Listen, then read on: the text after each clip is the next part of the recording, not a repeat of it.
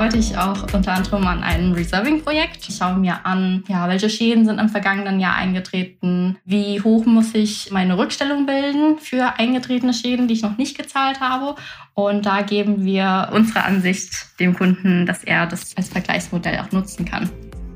Du hörst Lilian, die im Aktuariat bei Deloitte tätig ist. Und als nächstes erzählt sie dir, was sie als Ähnlichkeiten bzw. Unterschiede von Studium zu Job ausgemacht hat.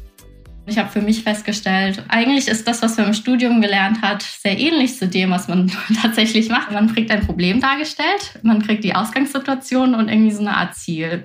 Und dann versucht dann eben mit den gegebenen Randdaten eine Lösung zu finden. Es ist jetzt nicht so, wie man sich das vorstellt, dass man den ganzen Tag nur am, am Rechner sitzt und hier Code schreibt oder sich die Daten anschaut, sondern es ist sehr interaktiv. Man diskutiert viel mit den Kunden. Es geht einfach um Methoden, um etwas, was in der Theorie so funktionieren könnte und wie man das, was theoretisch darzustellen ist, wie man das eben in der Praxis umsetzt. Zum Beispiel müssen wir jetzt auch einschätzen, natürlich, was Covid für eine Auswirkung hat auf Versicherungsunternehmen. Und es ist sehr viel spannender, eben wirklich echte Praxisbeispiele, sage ich mal, äh, zu bearbeiten, als nur Sachen in der Theorie.